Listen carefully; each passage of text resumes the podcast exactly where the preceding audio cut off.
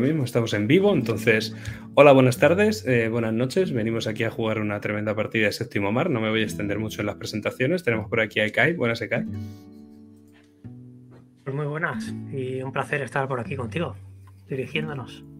Contigo y con toda la mesa, que son todos maravillosos. Tenemos bueno, también pero maravilloso. dices tú solo, ¿no? Sí, bueno, bueno, ojo, eh. Ojo. Tenemos también por aquí a Gabriel. ¿Qué tal, Gabriel? ¿Cómo estás? Muy buenas noches, encantado. Con muchísimas ganas. Eso espero, eso espero. Yo también tengo muchísimas ganas. Y luego tenemos al fantástico Ralph, digo, Sergio. ¿Qué tal? ¿Cómo estás? Eh, muy bien, deseando empezar. Es todo nuevo. eh, pero bueno, me mola. Va de fliparse la partida, así que vamos a fliparnos un poco. Y de sufrir, porque conmigo no se puede flipar sin sufrir. Porque quiero que os abandonéis conmigo. Que dejéis atrás todo. Si queréis, cerrad los ojos también, porque ahora mismo lo único que nos importa es la música que estamos escuchando. La música de un hombre loco. Y de un futuro terrible. Gusanos, serpientes y monstruos de la arena. Él se alza sobre los héroes. El inmortal, inhumano, asesino, traicionado. Ellos, humanos, en el suelo, con la última oportunidad que se escapa de entre sus dedos. Él le pertenece a ella. Cada gota de sangre derramada es su sacrificio. Ellos, mortales, de rodillas, no pueden evitarlo. Pero cuando él la dirige contra ellos, ¡boom! El rayo verde. Y la luz crece, crece, crece. Y entonces dejamos de ver solo rayo verde, solo verde.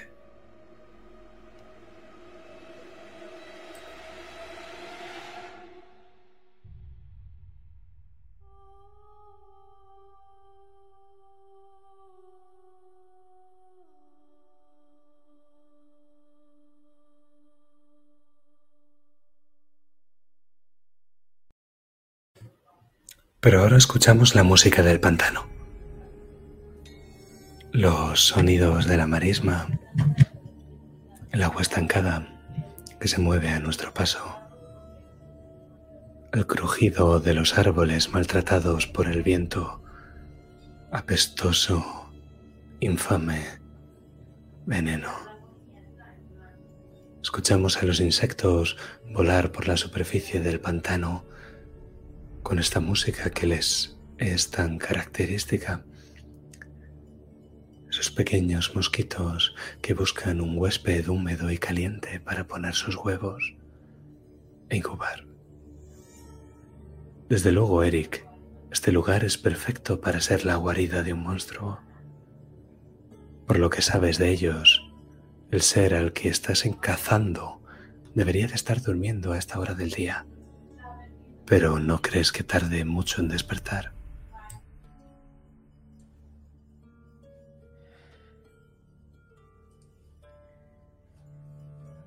Son esos ojos azules que brillan como estrellas en esta mar de oscuridad, lo primero que vemos. Pero estos nos delatan un estado de concentración máxima, mezclado con una templanza absoluta. El frío predominando en el hemisferio derecho del cerebro, haciendo que éste llegue a la cúspide de funcionamiento.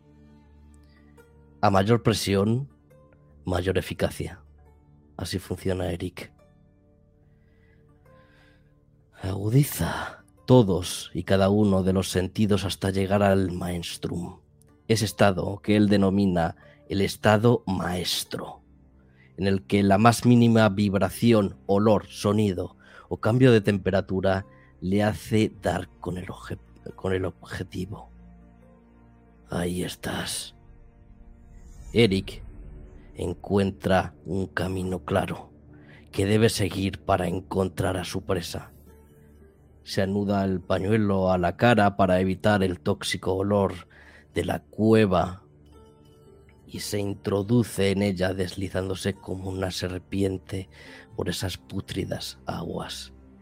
El corazón del pantano, allá donde el nivel del agua llega hasta tu cintura, y la cueva de la criatura es como una puerta que desciende hacia el infierno, como la boca de un lobo donde Eric se introduce. Hasta que Pingo encuentra a su presa, pero no va a lanzarse de golpe. Eso no es lo que haría un depredador. Un depredador letal espera la situación idónea. O prepara la situación idónea. Acecha a su presa como un tigre, silencioso como una víbora. Si tan solo midiera diez veces menos, quizás, Eric, podrías confundirla con una araña, de cuerpo negro y a la vez rosáceo, de patas largas como tu alabarda y un abdomen rechoncho y con vetas amarillas alrededor. Ah, y su cara. Su cara es la de una mujer humana, sin pelo, con una hilera de dientes infinitos y cerrados que empiezan detrás de sus labios carnosos y se extiende hasta el interior de su garganta. Como si fuese lo peor que he visto. Oh, eso piensa Eric. Que grácilmente sube a una de las zonas más altas de la guarida de ese monstruo y entierra el mango de su alabarda en la tierra antes de iniciar su plan. Se alza a la luz de la luna y exclama, Agradecele al destino que sea Eric Steinhardt el que te dé muerte. No todos tienen ese placer. Y espera una reacción del monstruo. La criatura se despierta lentamente y con sus patas se yergue sobre las ocho mientras te mira con unos ojos negruzcos, sin esclerótica, todo pupila. Te vas a... Te va a encantar esto. Eric golpea con violencia la alabarda con el puño que tiene reforzado de hierro en su guante, haciendo un estruendo enorme, generando unas vibraciones que hacen retorcerse a esa bestia y dar vueltas sobre sí misma. Y las orejas, porque también son humanas, son al instante tapadas por dos patas de cada lado, pero eso no quita que no se siga moviendo y se mueve hacia atrás para proteger ese capullo que hay en el fondo de la cueva, en el nido de la bestia, una tela enrollada con la forma de un cuerpo humano, blanco y con vetas amarillas de su saliva corrosiva. ¿Qué haces? ¿Dónde está Eric? Ya está cayendo. Ha hecho un salto de águila va solamente armado con su cuchillo y la pistola de chispa. Va directamente a la cabeza. Quiere un golpe limpio y certero. Pero la criatura no te lo va a conceder, y en el momento en el que saltas sobre ella, la criatura salta a su vez y te llevas una de sus orejas, lo cual la hace chillar de dolor la oreja y la punta, la extremidad de sus patas, la inferior. La criatura chilla mientras mueve las dos patas y sale todo un hilo de sangre negruzca, pero con las vetas amarillas de su propia saliva. Te chilla, te grita, y ese grito no es humano, Eric.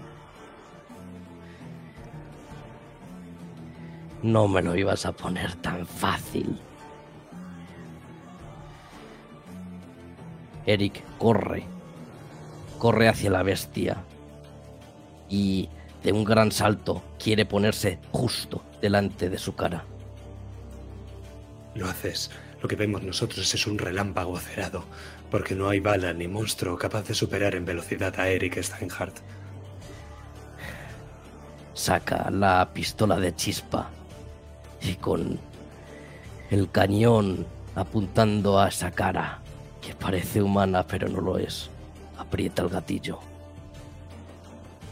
Escuchamos la explosión y a la criatura chillar de dolor como sus patas se mueven, mucho se ponen rectas y luego se vuelven a flojear. La criatura está herida de muerte y ahora mismo yace en el suelo. Intenta alejarse de ti con tres patas, con las únicas que tiene y su expresión es humanamente de dolor, Eric. Eric se repite a sí mismo. No es humano. No merece clemencia.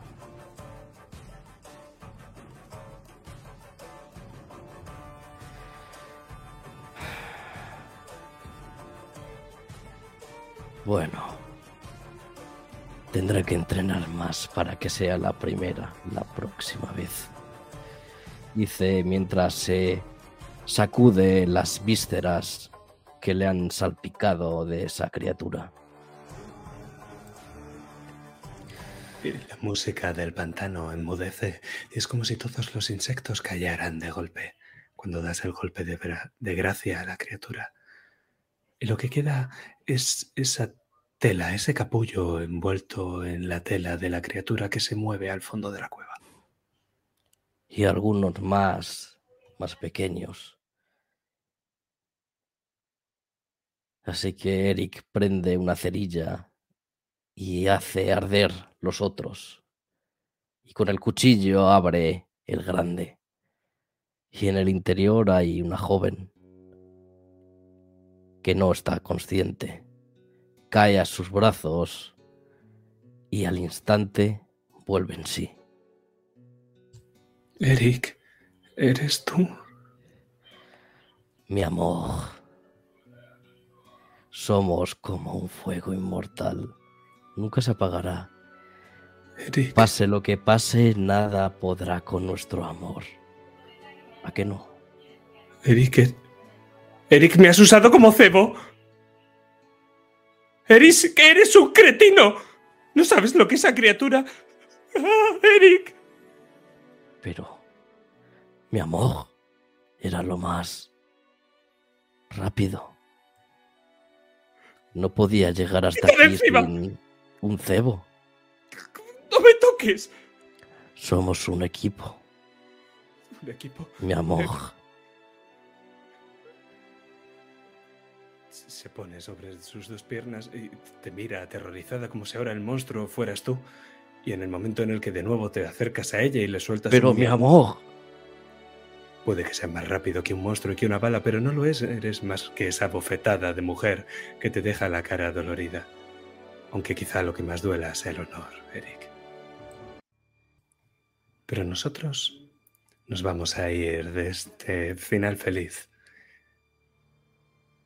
a otro que quizás sea un nuevo comienzo. Y uno que no parece feliz. En el silencio de la noche, en mitad del conticinio, lo que vemos ahora son unas pocas luces desde una vista de pájaro una ciudad. Una ciudad asediada, completamente rodeada por una línea de fortificaciones del campamento invasor. No hay luces en la ciudad y tampoco las hay en el campamento. Así que al abrigo de la oscuridad más absoluta, entre el silencio que todo lo embarga, vemos desde esta vista de pájaro unos pequeños puntitos blancos que se arrastran por el barro, pasan por ese dique seco y comienzan a trepar la muralla de la ciudad. Son soldados. Apenas llevan armadura porque harían demasiado ruido con ellas y el color blanco de sus camisas los diferencia entre ellos, pero no ayuda a que se camuflen entre la oscuridad. Desde la vista de pájaro donde estamos, perfectamente podríamos confundirlos con pequeñas estrellas que avanzan en formación. Y tiran las cuerdas y las escalas y ponen los primeros pies en la muralla. Y cuando ya han superado esa línea de fortificaciones, descubren que no hay guardias defendiendo la ciudad. A esta hora de la noche, incluso a los guardias parece haberlos vencido el sueño. Escuchamos a uno de ellos, el que parece que da las órdenes. Vamos, vamos, seguid con el plan. La artillería. Pero, alférez, la artillería. Cabo, él es solo un hombre. No podrá con todos nosotros. Y vemos cómo los hombres se dispersan con los aceros desenvainados y un buen número de ellos acude hacia esa batería de cañones que está apostada en la muralla, esa batería que apunta al campamento y que impide que puedan hacer un ataque a la luz del día. Y al no ver a ningún defensor, uno de los soldados, uno con una cicatriz terrible que va de la ceja a la barbilla, sonríe, partiendo en cuatro su cara. Ya son nuestros. O quizá no. Y de repente el sonido de unas campanas. Cal se queda erguido y no puede evitar ese brillo en sus ojos, una pequeña sonrisa. Se le esboza, sabe qué significa, sabe que han cruzado, sabe que todo puede seguir el plan previsto, sabe que todo lo que tenía urgido seguirá su marcha, porque si de una cosa está segura es que sus planes nunca fallan, o por lo menos hasta ahora. Así que tirad un pequeño hilo que tiene en el lateral y suenan suenan unos pequeños cañones, se disparan, dan al objetivo. Es silban las balas, es hay un estruendo, es todo muy rápido. Eh, Antonio, ¿qué es eso? Antonio. Se, se escabulle por el lateral, y mientras va mientras va corriendo saca el mosquete le da un beso en el lateral de su madera madera pulida que tiene unas pequeñas moscas cada vez más. En la culata un símbolo el símbolo de un águila en metal. Sonríe lo abraza. Otra vez tú y yo pequeño otra vez tú y yo. Y tal como lo saca apunta sin tiempo prácticamente a mirar ve un objetivo dispara Sale la bala. ¡Formación! ¡Forma! ¡Ah! Y lo vemos caer por la muralla y escuchamos no el sonido metálico, sino el cuerpo directamente cayendo por la muralla. ¡Le han dado al oficial! ¿Qué hacemos? ¿Qué hacemos? Y en ese instante da media vuelta. Se protege un momento en ese pequeño resquicio en la muralla. Tira el mosquete a la espalda, saca su sus pistolas y mirándolas las unas a las otras dice, una más. No será nuestro último baile, pero lo gozaremos como tal. Y sale de esa esquina, en el momento en el que sale ve dos objetivos, dispara. Es todo muy rápido. ¡Pum! ¡Pum! Da media vuelta, da un pequeño giro, una voltereta. Eh, se vuelve a esconder, ya está rápidamente buscando cargar esas pistolas y el mosquete. Mientras tanto, en el lateral, otra de las cuerdas que tenía preparada las dispara. Empieza a caer aceite de las murallas para esos pequeños soldados que seguían subiendo, o por lo menos lo que intentaban. ¿Qué es esto? ¿Qué, qué es esto? Oh, Dios mío, es aceite. Da igual, sigue subiendo, sigue subiendo. ¿Por qué nadie acaba con el tirador? El tirador refugiado. Esta es la especialidad de Cal. Aquí se siente seguro desde la distancia, sabiendo cómo, cómo se mueven, observando. Y una vez tiene recargadas, vuelve a coger su mosquete.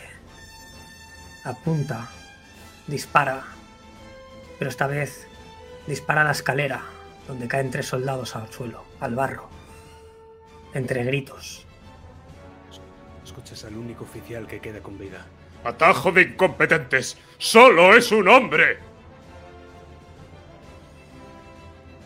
Las campanas que siguen sonando se entremezclan entre los gritos del oficial y vuelve a sacar las, las pistolas. Se escabulle entre la oscuridad, entre las sombras. Lo ve. y cuando lo tiene a tiro, piensa, este será el último. Si soy el encargado de proteger estas murallas, aquí no pasará nadie.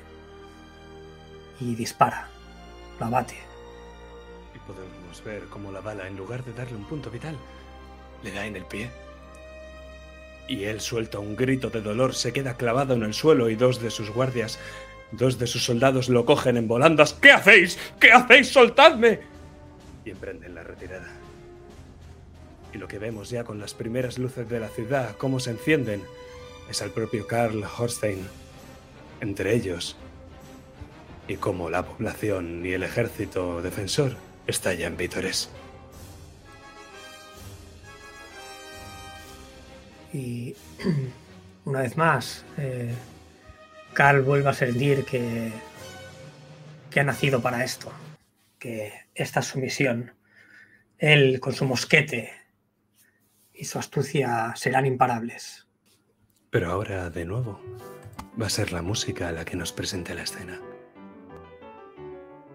Es que ahora escuchamos unas notas de un piano en el aire que nos transporta primero a una plaza llena de gente. Y la vemos a vista de pájaro, como la gente va de un lado para otro y vemos estatuas de mármol de reyes y de emperadores del pasado en una zona ajardinada al estilo francés, ningún seto más cortado que el otro, con figuras de animales, de aves y... Bueno, unos árboles exquisitos. Lo que vemos son montañeses de ricos ropajes que van de un lado para otro con libros, con comida, mientras charlan amigablemente. Pero nosotros vamos a avanzar como la paloma que somos hacia ese gran edificio cubierto de ventanas que está en el tejado de unos sillares de piedra. Y es que la música nos transporta al interior de ese edificio de piedra plagado de ventanas hasta una sala donde el piano suena justo al lado. Y nosotros nos quedamos flotando alrededor como las notas que llevan esta ráfaga de viento. ¿Qué es lo que vemos, Philip? ¿Qué es lo que vemos en esta habitación? Podemos ver cómo las paredes, cubiertas desde el suelo hasta el techo de hileras y hileras de libros, podemos ver en el centro mesas con cantidad de artilugios. Algunos humean, otros lanzan pequeños destellos mientras el líquido en su interior no deja de agitarse. Parece que entre tanto libro y entre tanto artilugio tenemos a un par de figuras, la del propio Philip, un hombre mayor, ya peina las canas de su cabello. Y en cambio, a su lado, un chiquillo, muy joven, parece ser que sostiene algo entre las manos. Un libro, rápido. El lápiz traza palabras, intentando seguirle el ritmo a su maestro. Te lo he dicho. Es primero el, la belladona. Luego tienes que coger un poquito del polvito amarillo, azufre. Pero ten cuidado, lo demasiado. ¿Y qué era lo tercero? Vamos, dímelo. A ver si has estudiado. Eh, eh, ¿Cloro? Hmm, Cloro podría servir, pero te terminará estallando. Es que no aprendes. Maestro. Tienes que coger algo de plata que catalice.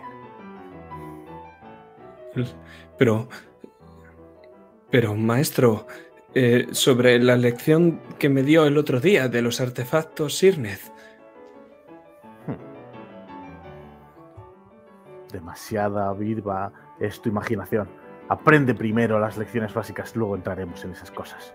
Pero, maestro, siguiendo la teoría del profesor Arciniaga, ¿no es cierto que en caso de desmagnetizar los polos del desencadenante que sirve como catalizador de la energía Sirnez, la presión del artefacto provocaría que se fraccionase en efecto expansivo, que sería resultado de una fisión atómica? Pero muchacho, ¿pero acaso sabes lo que es una fracción atómica? Deja de leer. Aprende primero. No, no, no quería. No quería llegar tan lejos, pero de, de veras que cuando me dio el artefacto Sirnez, de veras quería probar si la teoría del profesor Arciniaga era cierta. ¿Y te ves capacitado? Vamos a ver si tienes tan ávido saber. No, no, maestro. Ya lo he hecho. Se saca del bolsillo una canica dorada, una canica que reconoces. ¿Cómo? Tenía mucha curiosidad, maestro. ¿Está fría o caliente, muchacho? Quema. Y el orbe en mitad de la habitación empieza a levitar y palpita, como si fuera un corazón. Y una de las placas metálicas que forman ese latido se levanta del propio orbe y casi parece que va a desprenderse. Y al instante aparece un rayo, un rayo dorado de pura energía que sale disparado. ¡Cuidado, y. ¡Ah, maestro! ¿Qué está pasando? Te lo dije, no tenías que haberlo tocado. Maldita siento. sea. Échate a un lado, cuidado. Lo siento, maestro. Lo Rápido, que hace es coger el libro que estaba copiando y ponérselo eh, encima de la cabeza, escondiéndose debajo de la mesa. Y tú puedes ver cómo la canica no para de palpitar y palpitar. Y las placas mecánicas que contienen el artefacto Sirnet en su interior están empezando a salirse, Philip. Rápido, muchacho, en el armario. Yo lo entretendré. Tienes que traerme el frasco. El que lleva el líquido. El frasco, el frasco aquí, un montón de frascos con líquidos, mi maestro. El helio, el que es transparente, muchacho. Maldita sea. Podemos ver cómo llega al propio ar- armario, se choca contra él y caen varios frascos con, con líquido. No sería ninguno de estos, ¿verdad? Ay, Dios mío. Está bien. No te preocupes. Tú entretenlo. Se guía por los campos eléctricos, así que acércate, pero no mucho, porque se aproximará a ti. Mientras Philip corre hacia el armario buscando ese frasco. Y nosotros vemos cómo el aprendiz se acerca y, y de repente un rayo que justamente le pasa por todo el centro de la cabeza y le deja todo el pelo calcinado, todo una franja a los lados y, el- y todo lo demás en una estática imposible. Rápidamente, casi más por el tacto que por la vista, Philip agarra uno de esos. Lo sabe, sabe que es él. Ese sello, es ese sello que trae en la tapa la boca del frasco. No puede ser otro. Mantener la presión para mantener líquido ese gas, el helio, a estas temperaturas es excesiva. Así que lo coge. Se acerca rápidamente hasta el orbe. ¡Apártate, chaval! El orbe ya no solo despide rayos, sino que también está empezando a obrar un efecto magnético que aproxima las cosas al orbe cada vez más y puedes ver cómo el chico se ha agarrado a la pata de una mesa, pero es que la propia mesa se está levantando con la energía del orbe y el orbe no deja de soltar rayos por todos lados. Puedes ver cómo un rayo va hacia el chico y él no puede esquivarlo. ¿Qué haces, Philip? rápidamente Philip, descorchando ese frasco, su contenido que sale despedido, descomprimido de toda la presión que mantenía dentro, lo interpone en el rayo, intentando que alcance el líquido a él antes que el rayo al muchacho. Y entonces vemos una explosión de humo y fundimos en negro. Cuando abrimos nuestro fundido en negro, vemos a nuestros tres héroes caminando juntos por los pasillos del Palacio de. Y no solo los vemos caminando juntos, sino que sabemos que se les ha mandado llamar. Nada, nadie menos que la cortesana Antoinette Alain de Cuillot a la que los tres tienen en gran estima por distintas razones. Pero de momento quiero que nos los imaginemos avanzando por el pasillo, donde un par de mayordomos al final del mismo de este pasillo infinito les indican la puerta tras la cual se encuentra su mecenas. Pero decidme, ¿cómo recorréis el pasillo? ¿Vuestros movimientos denotan algo en particular? ¿Vais hablando? Decídmelo vosotros.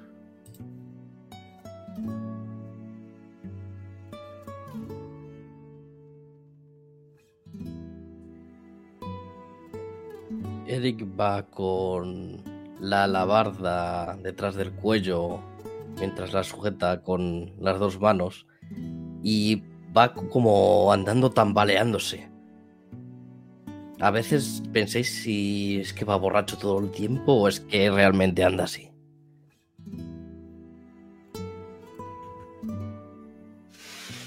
Va silbando, se le ve alegre y tranquilo. Carl va a su lado, como casi siempre, con, con paso desairado, bastante despreocupado y, y le comenta, Eric, ¿tú sabes por qué nos habrán hecho llamar? Y no estarás borracho otra vez, ¿verdad? No, estoy en ese día de la semana en el que no bebo. Bueno, no sé si ese día era ayer. Da igual. ¿Y por qué nos han llamado? Pues no sé. Eh, algún tema de guerra de estos estirados montañeses. Bueno, ya sabes. Lo típico. Con una pequeña batuta, eh, más o menos de este tamaño, bajo el brazo, en la axila, con esos ropajes largos, muy decorados. El jubón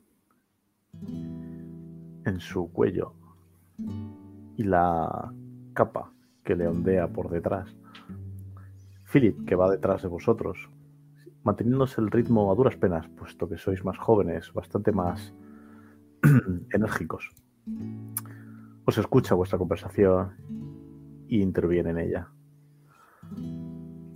Si estamos los tres, está claro que será porque ella quiere vernos. ¿Qué querrá? No lo sé. No habréis hecho de las vuestras, ¿verdad?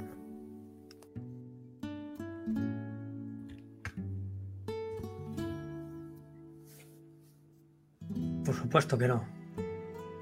Venga, yo siempre me porto bien, Philip. Y te guiña un ojo. Ay, parecéis gemelos, aunque no os parecéis ninguno, vamos. A un pie feo, eso sí. Pero tú te has visto a quién está llamando pie feo. Es lo que tiene el trabajo de campo. Hmm. Hmm. Y se gira eh, y sigue andando. Y así llegamos hasta el final del pasillo, donde las puertas se abren. Y lo a quien veis al otro lado es a una mujer ya madura, con el pelo largo y cano, sujeto parte de él por un recogido elegante en la parte de atrás de la cabeza. Lleva además unos anteojos bastante modernos que vosotros sabéis que solo utiliza en la intimidad. Y su ropa, que no deja de ser un vestido, sigue siendo extremadamente elegante. Tiene un punto de casero, eso sí. A su manera montañesa, sin perder nunca la etiqueta ni la elegancia, Antoinette está con vosotros como si estuviera con su familia. Ella nos mira cuando pasáis. Parece muy concentrada en escribir algo con pluma y papel. ¿Qué hacéis?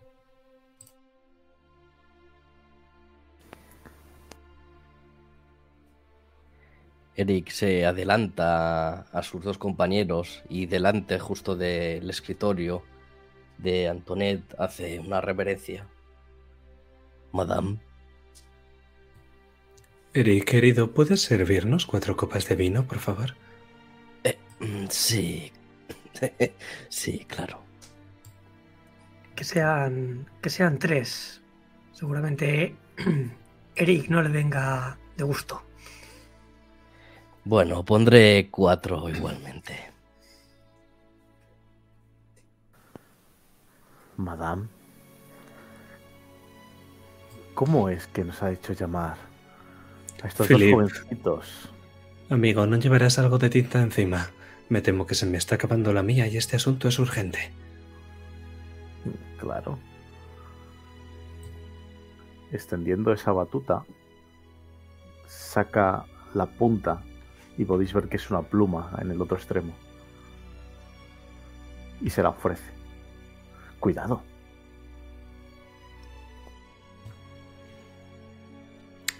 Decidme, Philip y Eric, que sois a los que se ha dirigido primero, ¿qué favor es ese que debéis a Madame y que hacéis que no le podáis denegar nada de lo que os pide?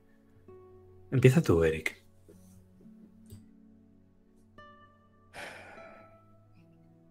tanto Carl como yo procedemos de un país vecino que pasó por una gran guerra y ahora está en ruinas. Los dos no hemos tenido una infancia fácil.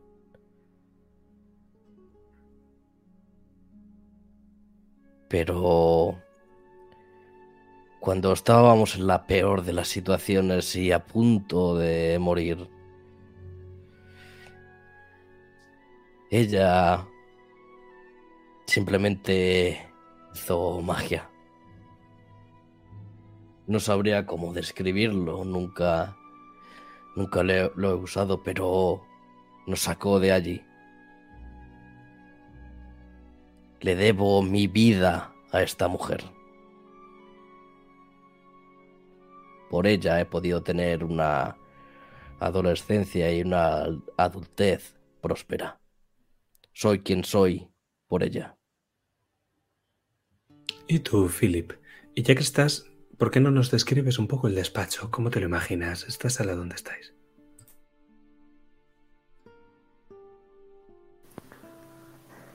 El último no te lo he oído, Jack. ¿Que ¿Por qué no nos describes un poco el, el despacho, ya que estáis, de que estáis en su interior?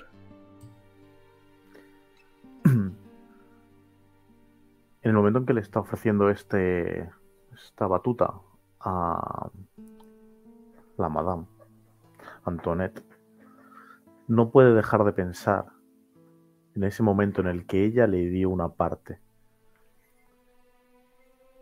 Philip siempre ha sido un hombre, digamos, de ciencia, ávido de conocimientos. Y hay uno que es quizás el más esquivo, el más difícil de encontrar. Apenas hay en el mundo información acerca de estos artefactos y de su origen. De los artefactos Signet.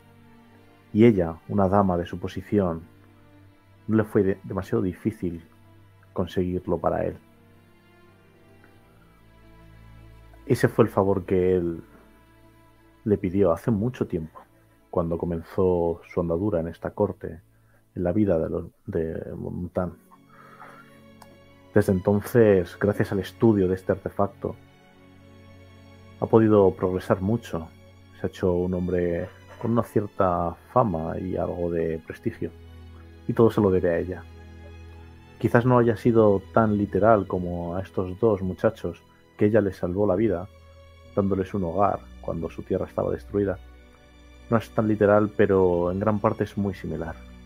Es quien es después de tantos años gracias a que ella le consiguió ese pequeño orbe que decora la parte superior del báculo que le acaba de dar sabiendo, como sabe, que ella rápidamente habrá identificado qué es. Por eso le ha ofrecido, cuando ha pedido la tinta, esa pluma que tiene en el otro extremo, que él usa muchas veces para escribir sus propios tratados.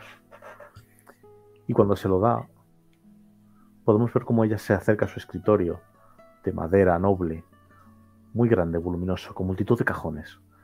Muchos de ellos seguramente solo se abran con ciertas combinaciones que ella, solo ella conoce donde guarda sus secretos. Unos grandes ventanales a su espalda dan lugar, dan vista a esos jardines que rodean su gran casa, esta mansión en la que nos encontramos. Tapices, alfombras de muchísima calidad cubren paredes y suelos.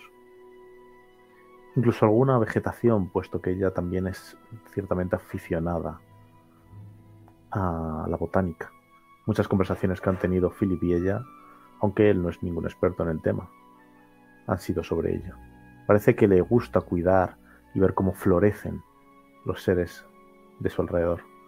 Quizás Philip sospecha que por eso por eso le ayudó a él, le ayudó a estos muchachos.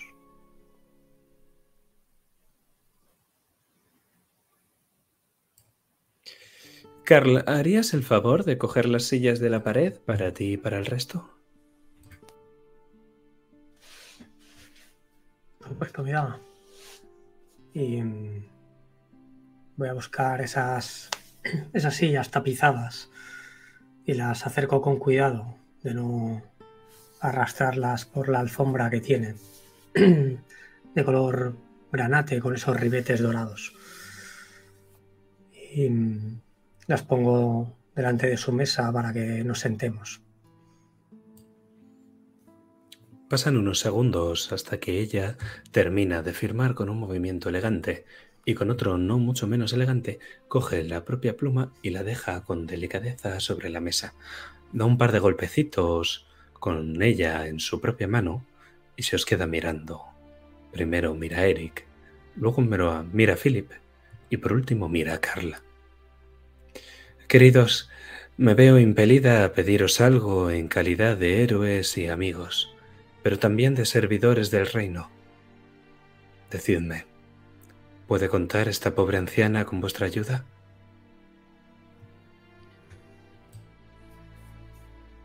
Sabe que siempre puede contar con nosotros.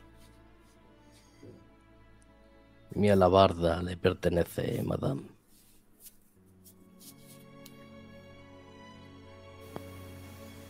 Por supuesto. Aunque espero que sea la última. Héroes, yo ya no sé si puedo dar la talla para tanto. Mientras le inclino la cabeza en un guiño pícaro. Seguro que sí, Philip. Y además, el... lo último que ha acontecido son una serie de situaciones para la que los tres estáis preparados. Hace tres días que la Capriché, la vieja polacra de la familia Dulmot, naufragó en el litoral castellano, cerca de la villa de Martirio, en la que llaman los castellanos la costa horadada. No aguanto el castellano. Pero a bordo del navío iba mi estimado Maurice Woodmuth, un joven erudito y un muy gallardo caballero que, como vosotros, un día apadriné yo también en su investigación.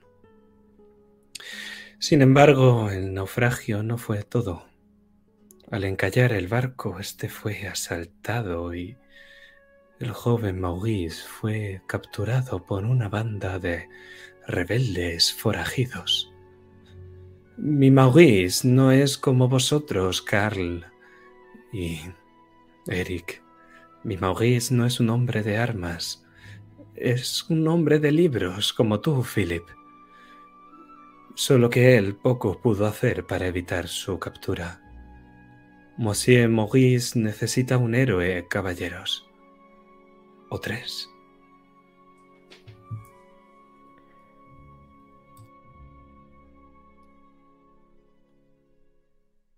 No dude, rescataremos a ese náufrago.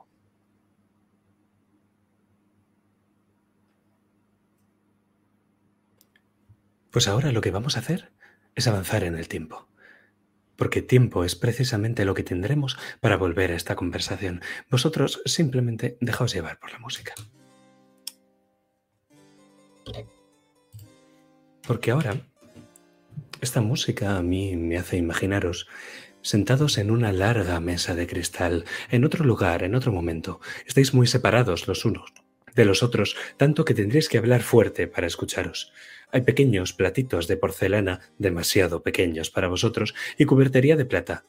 La cena se está sirviendo en unas fuentes de comida de plata y de cristal, decenas y decenas de fruta, verdura, fuentes, queso, una fondue, lo cual es un completo desperdicio, os debe de parecer algunos. Detrás de la silla, donde estáis sentados cada uno de vosotros, hay un mayordomo. El único trabajo de ese mayordomo es aseguraros de que nunca tenéis vacías las copas de vino. En el momento en el que le dais un trago, por pequeño que sea, el mayordomo restablece el líquido de la copa a su punto inicial. Y a todo esto, hay un hombre sentado en la cabecera de la mesa un hombre que sostiene un pañuelo mientras habla y gesticula enormemente. Oh, Maurice, mi querido Maurice. No saben lo que agradezco su ayuda, queridos. Son vuestras mercedes auténticos héroes, ¿no es así? Al servicio de Montaigne y del bien. Es toda una suerte que hayan conseguido un transporte tan rápido.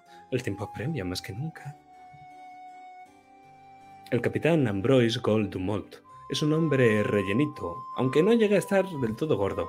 Está sonrosado y empolvado como los nobles de Montaigne, como si hubiera metido la cabeza en harina y luego la hubiese vuelto a meter. Os habla y se mueve como si estuviera en la corte de Shagú. Y luce algunas medallas en su uniforme de gala. Se comporta de una forma exquisita con la etiqueta. El transporte y la celeridad se debe a nuestra dama. Estamos aquí por ella. Ay, pues podría haberse quedado a cenar. Tiene mucho que atender. Sabe que es una mujer muy ocupada. No lo dudo, no lo dudo. ¿Cómo está el pescado, eh, Monsieur Hussein? Está exquisito como, como de costumbre. Tiene usted unos cocineros fantásticos. Traídos desde Montaigne. No se crea que voy a dejar que estos castellanos cocinen nuestra comida. No, por supuesto. Aunque no hay nada que se compare a una una trucha gigante amarilla de río. Bueno, de pantano. Eso es más que pe- pescar, hay que cazarlo. Claro. Y yo entiendo que usted, Monsieur Eric, Eric, Monsieur Eric eh, estará más que acostumbrado a cazar monstruos semejantes como las truchas de pantano. ¿Es de su agrado el vino? peores. ¿Es de su agrado el vino? Hmm. No está mal. Podría tomarme... Bueno, creo que necesitaré otras dos copas, dos o tres copas para poder tener una opinión certera de si es un buen vino o no. Créame, soy un, todo un experto. Sus deseos son órdenes. Dia, una botella, por favor. O dos. De la bodega al estante de la derecha, ¿por qué no? Al fin y al cabo, pocas veces tenemos unos invitados tan ilustres como los presentes. Cogiendo la copa con fineza, con esos dos deditos desde la parte baja, la levanto al prácticamente al cielo, observándola como la luz mortecina ya a estas horas de la noche, que entra por la ventana, hace destellos en el cristal, y observando el líquido de color rubí de su interior, lo observo. Le digo, a tu salud, Eric. Eric eh, hace lo propio, pero si bien coge la copa como si fuese una botella de ron. Y me imagino además que se la vacía en el gaznate, prácticamente directamente a la garganta, poco más llegaría directamente al estómago. Entonces, queridos, Antoinette os ha mandado aquí con la misión de rescatar a mi pobre primo, ¿verdad? Oh, Maurice, querido Maurice. Así es. Lo que no sabíamos es que era familiar suyo. Primos segundos. Su madre es sobrina del primo de mi padre. Y bueno, ya sabe cómo es la corte. Creo que también estamos emparentados por la rama paterna, pero no logro recordar la sangre. Eso quiere decir que... Bueno, déjalo. Que Maurice es un Goldemont, igual que yo. Vino, por favor. Sí, sí, sí, vino. Escuchen, mi pobre primo no es una amenaza para nadie, y muchísimo menos para esos peligrosos bandidos. Es un erudito de la magia y de lo cirne, o algo así. Hmm. Hasta do- donde yo tengo entendido, estaba investigando la Costa Horadada y sencillamente le capturaron. Pobre infeliz. Esperemos que todavía no le hayan cortado la lengua. Eh, Eric, ¡Santo Dios! Eric se arrima a Carl y le susurra. Entonces, sus abuelos, hermanos o algo así. Pues eso parece Eric, no lo sé. Hay cosas de su cultura que se nos escapa. Hmm. Alta Y- sociedad. Y levanto un poquito la mirada hacia Maurice y le digo, no se preocupe, lo encontraremos y lo traeremos de vuelta sano y salvo. De eso no cabe duda.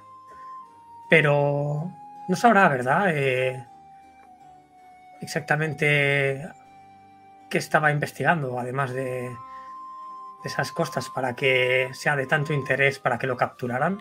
Oh, lo único que sé es que partió al imperio de la Media Luna a continuar con sus investigaciones en aquel lugar y en el momento de su secuestro volvía en la corbeta familiar, en la Capricieux. Eh, el barco naufragó por culpa de esos bandidos en la costa horadada y los bandidos asaltaron el navío. No sabemos nada de la tripulación, así que la estimamos asesinada. Sí, esa costa se está volviendo peligrosa últimamente.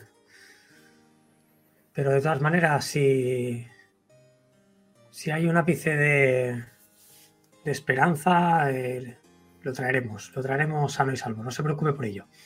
Por supuesto que lo hay, debe de haberlo. Esos bandidos le tendieron una trampa usando el faro. Harían bien en empezar a mirar por ahí. Aunque es bastante posible que el campamento esté en cualquiera de las cuevas de la Cuesta Horadada, siempre lo ha estado. Y cierto es que los últimos ataques se producen en el bosque de los ahorcados, pero no tengo soldados para tanto. No se Solo necesita tres. Y le hemos, venido para ello. Eh, Eric, ¿tú sabes algo acerca de esas cuevas? Eh, los conocimientos que tienes cazando monstruos quizá te lleven a, a conocer que se albergan por ahí. Sé que puede haber en estas cuevas. La verdad es que... Ni idea.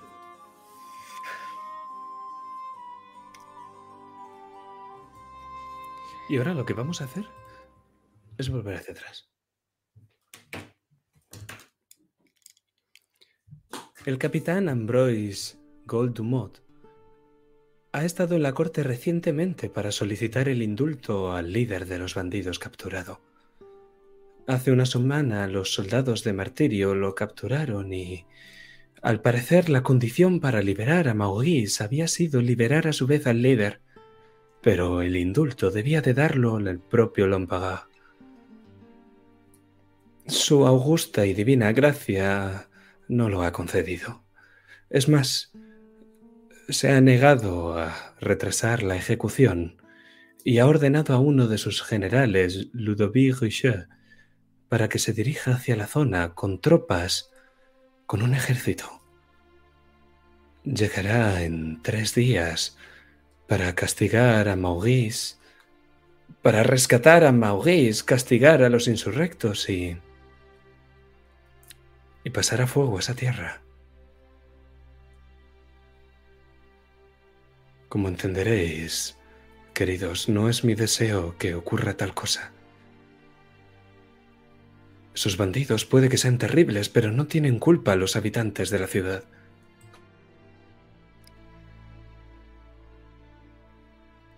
No se preocupe, los héroes no matan. Antes... Antes lo hacía. Cuando no era un héroe, claro. Y luego... Luego descubrí que matar no te hace sentir mejor. Todo lo contrario. Sois demasiado jóvenes para ser tan sabios.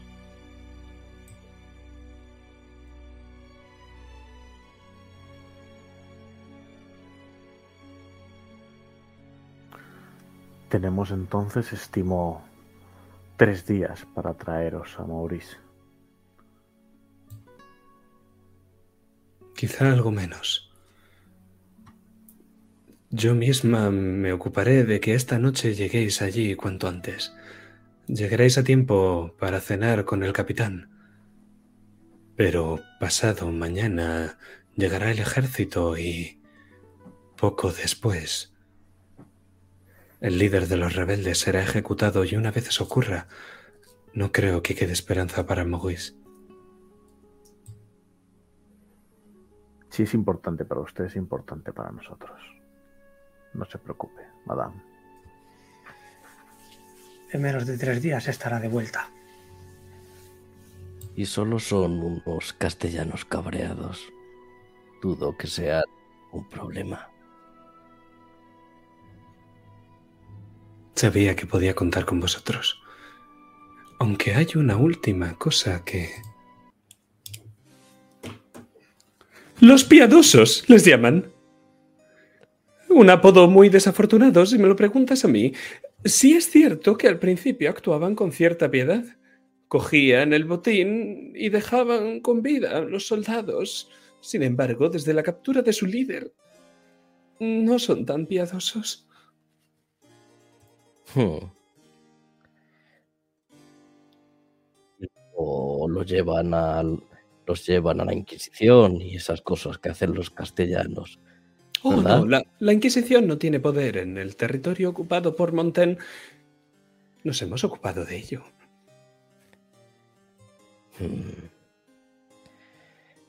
Pues... Gracias a Dios, si no su querido primo igual estaría descuartizado o algo así. ¡Santo Dios! ¿Por qué no dejan de matar a mi pobre Maurice? Yo no lo he hecho. Lo he hecho. Figuradamente. Oh, Dios mío, bárbaros. Mierda, figuradamente.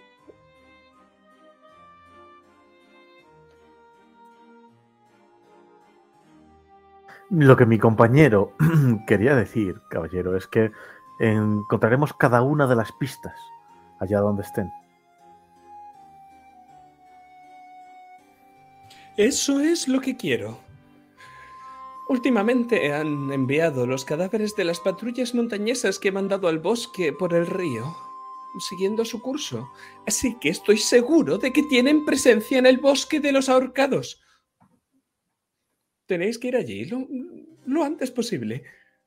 Estoy seguro de que se esconden entre las copas de los árboles o, o detrás de los manzanos.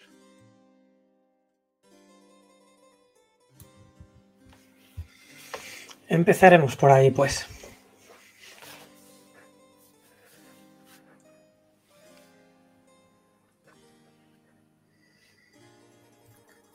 Esta misma noche, incluso si queréis, una vez acabemos tan exquisito banquete.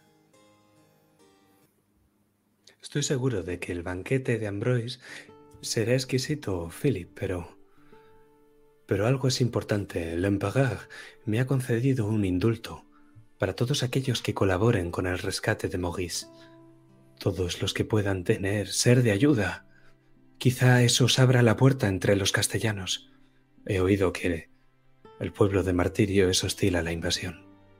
Ah, bueno, a la anexión, quiero decir.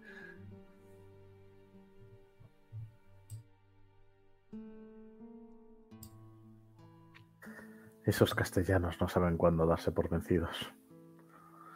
Ya están dominados y no lo saben.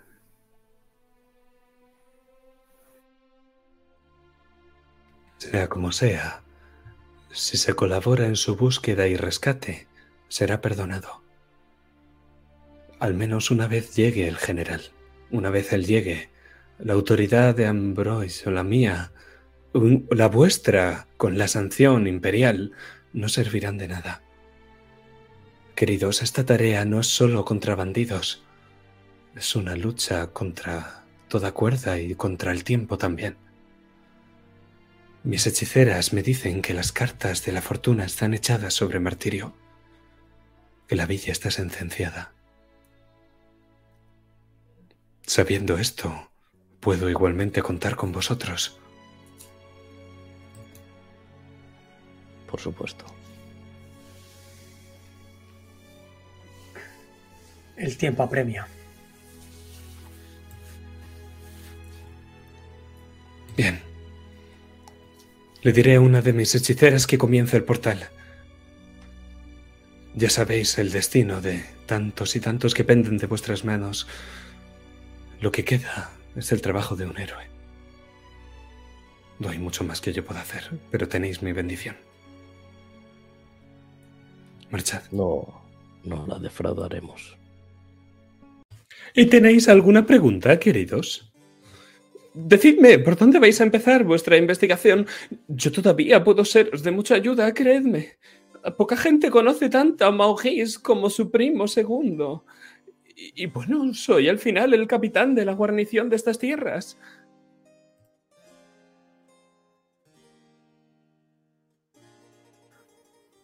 No sé qué pensarán mis compañeros, pero a mí me atrae el bosque. Quizás sea un buen punto por el que partir. No podría estar más de acuerdo, Philip.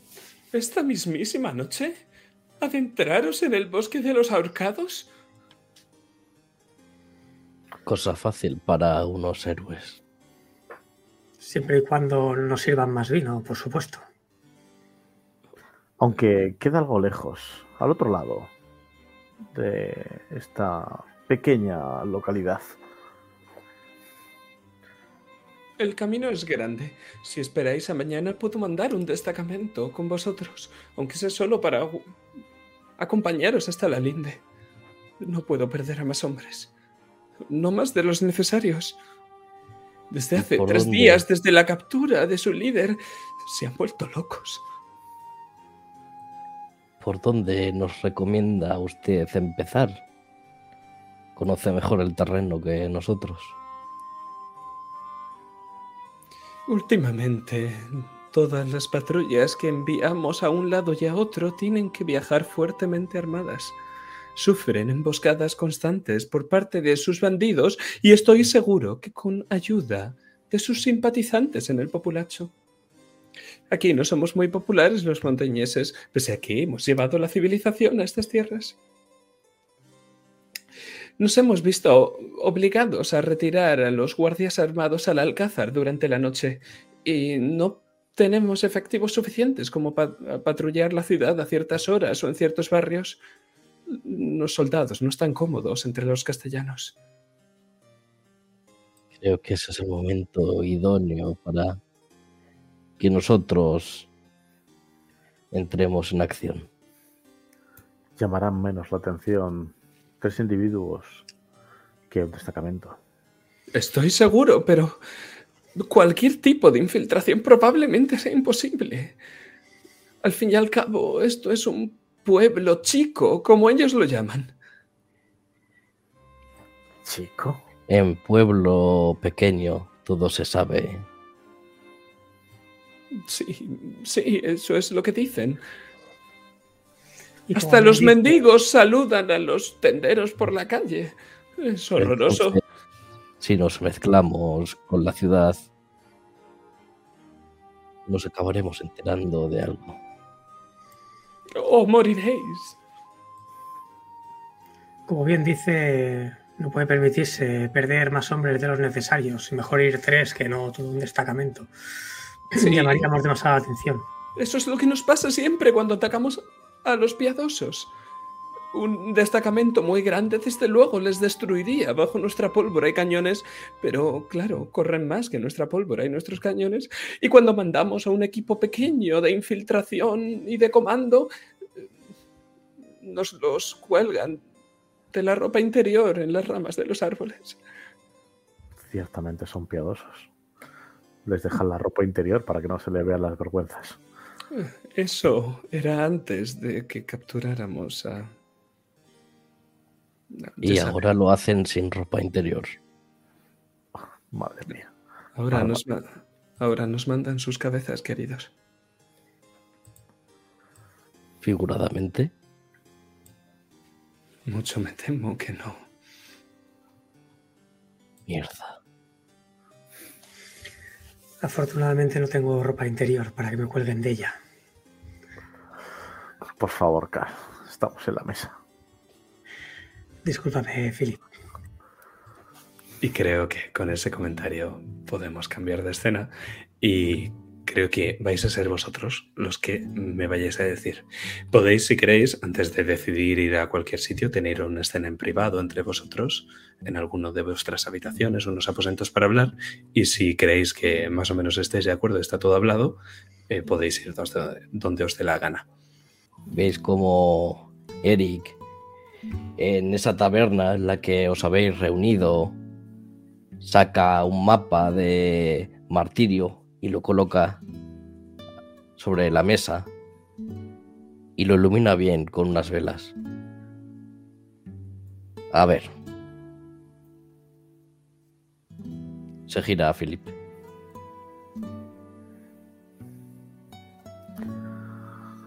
Como puedes ver, ahí, abajo, dirección sur, el bosque.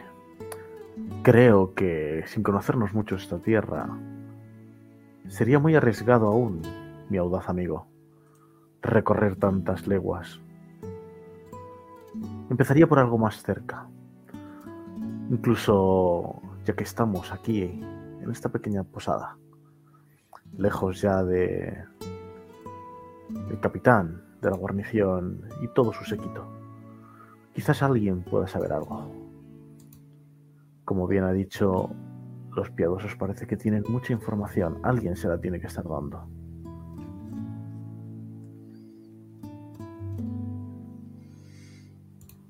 ¿Estabas pensando en alguien en concreto, Philip? No conozco aquí a nadie. He llegado tan pronto como vosotros. Pero me ha puesto dos doblones que seguro que alguien de aquí trabaja para ellos. O del pueblo. Si no queréis todos. quedaros o todos. También veo que hay un faro. Faro de Santa Clara. Ahí dijo que fue donde le engañaron a su primo. Algún tipo de artimaña trazaron para que no lo viera y naufragara el navío. Nota, si en algún momento queréis preguntar esa clase de cosas al capitán, podemos tirar de flashback y continuamos esa escena en la que le hacéis esas preguntas. Os aviso, el capitán sabe muchas más cosas que no le habéis preguntado, entonces no os ha dicho.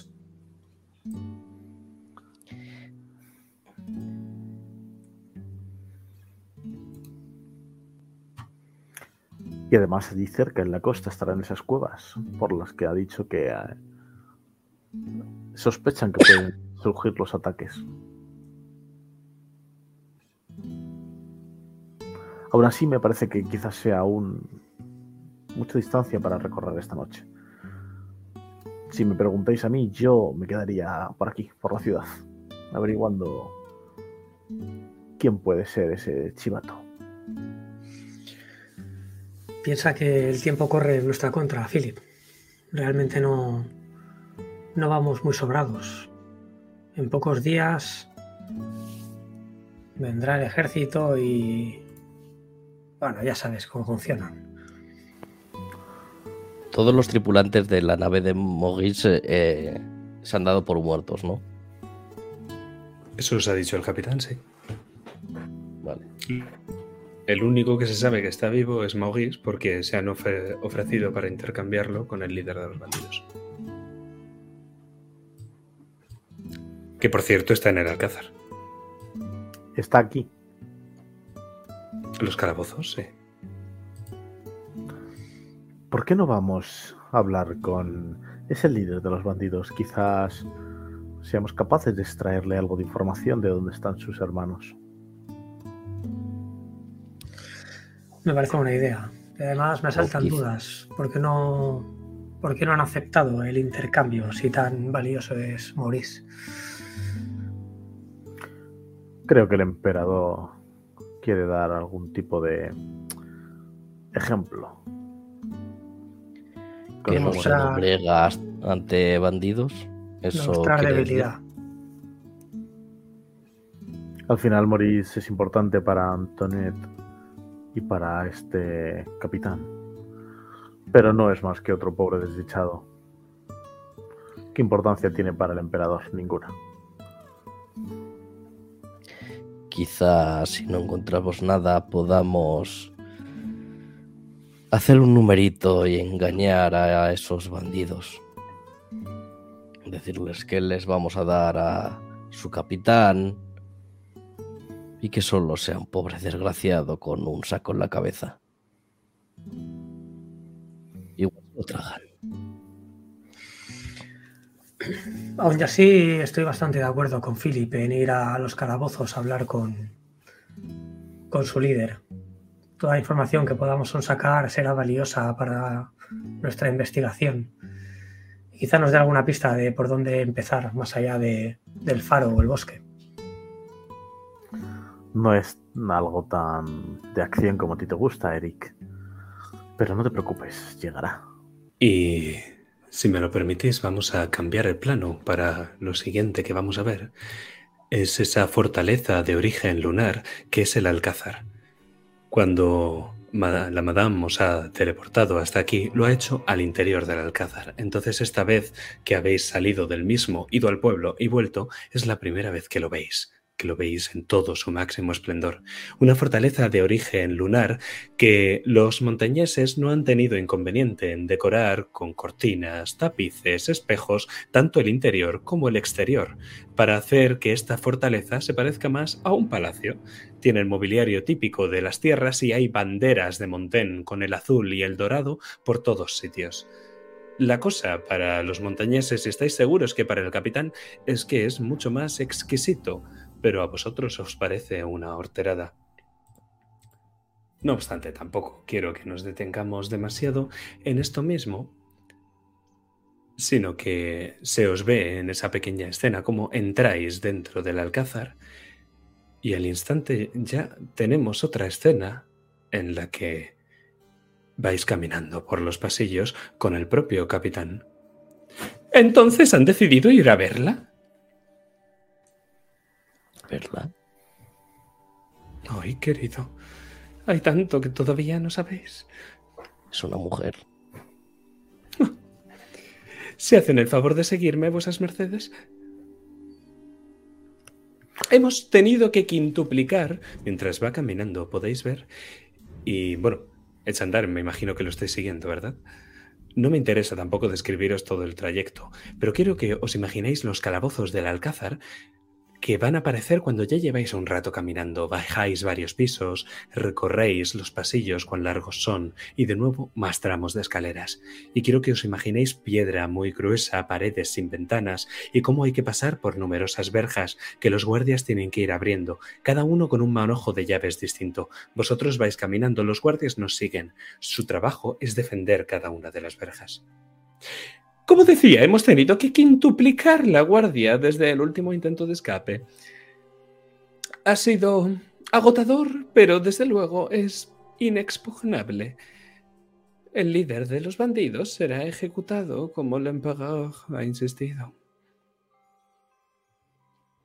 Los tres sabéis, si bien Carl y Eric especialmente, que todos estos guardias que os encontráis por el camino están particularmente bien entrenados. Todos llevan mosquetes, pistolas, cuchillos y espadas roperas. Tienen acero de la punta de los pies hasta la rabadilla. En uno de los últimos puestos de guardia por los que pasáis, la dotación tiene un falconete. Esta especie de cañón pequeño que tú, Carl, estás bastante acostumbrado a utilizar. Tiene un falconete apuntando hacia una puerta que hay al otro lado del pasillo. Y mientras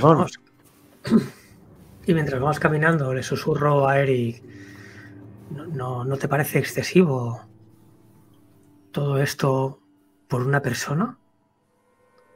Al final no deja de ser el líder de, de unos vulgares bandidos. Hmm. Y parece que es una dama. Parece que las damas castellanas se las traen. Tengo ganas de verla. Bueno, Eri, ya nos conocemos. ¿Cuáles son tus aventuras y desventuras con las damas?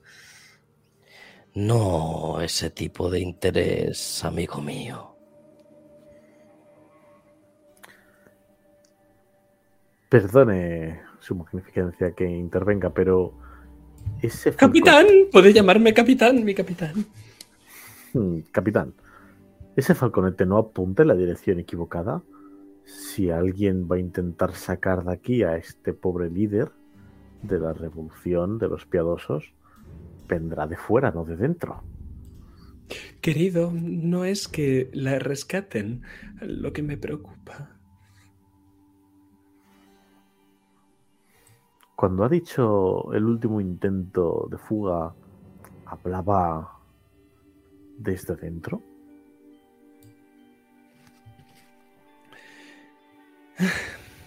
Él suspira sin decir más, y finalmente llegáis a una puerta de roble, de roble macizo, guarecida por un par de mosqueteros, que tienen medallas de oficial, ambos. Y nada más ver al capitán le hacen una reverencia exquisita y os dejan algo despacio y se van haciendo resonar los tacones de las botas. Hay un pequeño ventanuco para mirar al interior, pero Ambroise no lo mira. Y con una llave que hay colgando de su cuello, y que no habéis visto similar en ninguna de los manojos de llaves que tiene ninguno de los guardias hasta llegar aquí, abre el candado de la puerta y os invita a pasar delante de él.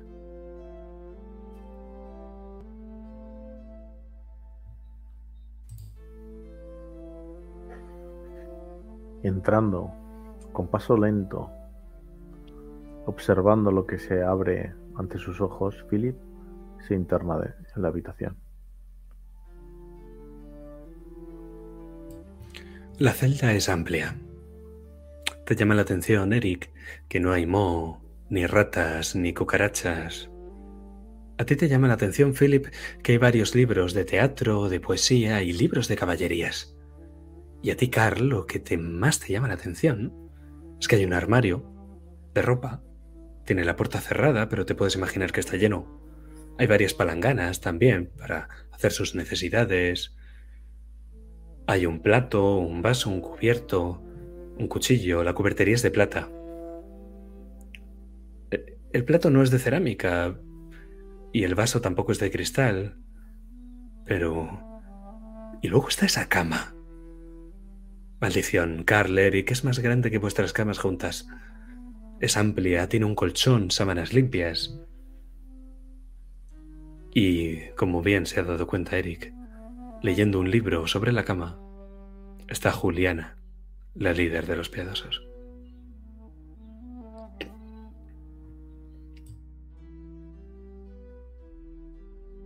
Hay que ver una bandida que vive mejor que nosotros.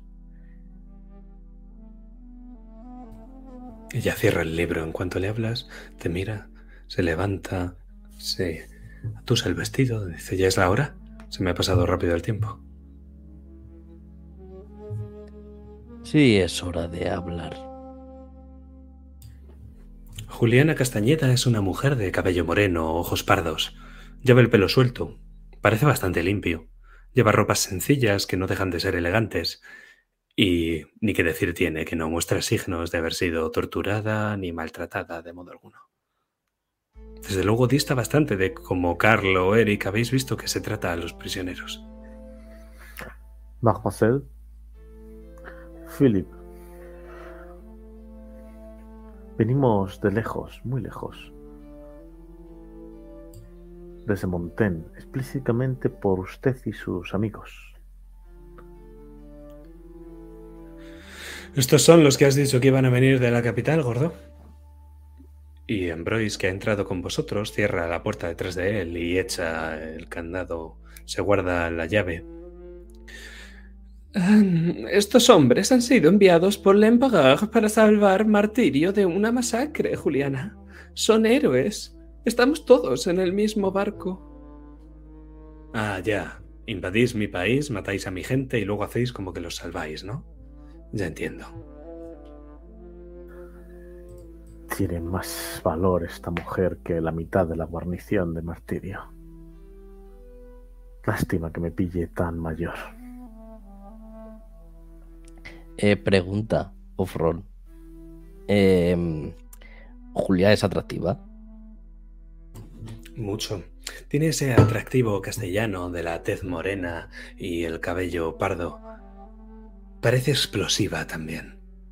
Sería como una llama ardiente que se mueve de lado a lado. No sabes si la quieres ve- ver bailar o pelear, Eric. Probablemente haga las dos cosas estupendamente. Pues no sabéis de dónde demonios la ha sacado, pero Eric se está acercando a ella con una rosa roja entre los dientes y se la ofrece. Mi dama, creo que necesitaban un héroe por aquí. No, no, no, no, no, no, no, no le acerques la. Y si no lo impides, ella va a coger esa rosa y va a intentar matarte con ella. Eh, dejo que se abalance encima mía. Lo hace. Y esto es un riesgo. Así que vamos a tirar dados.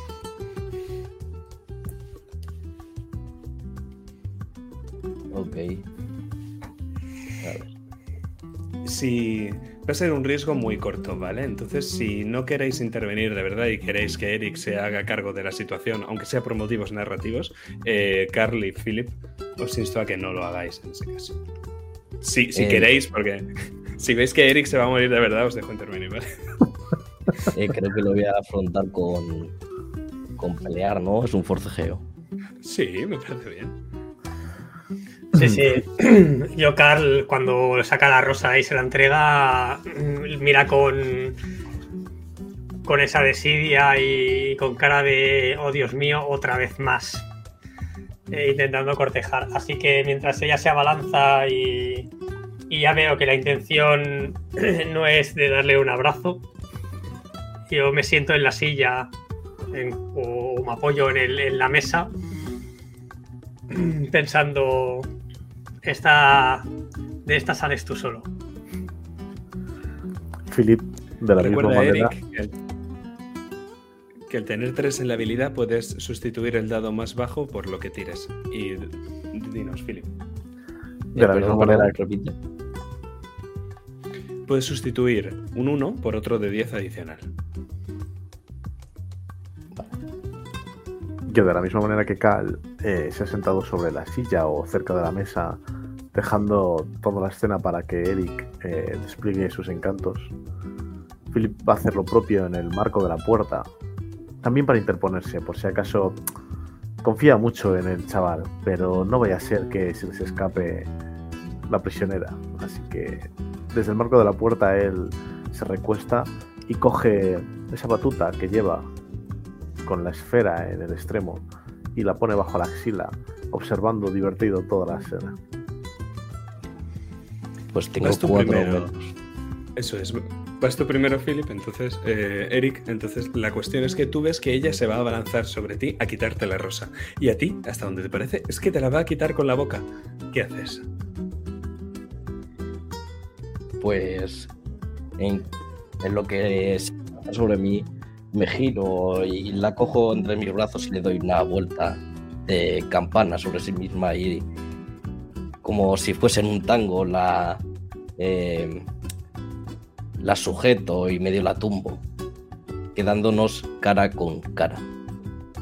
Ella lo que hace es abrirse mucho de piernas cuando la tumbas tanto y en una torsión que no entiendes se va a retorcer sobre sí misma haciéndote una llave para caer al suelo y esta vez ella sobre ti. Te va a hacer una herida. Ok, Dime, dime, ¿la mitigas o no lo haces? digo, la mitigo, la mitigo.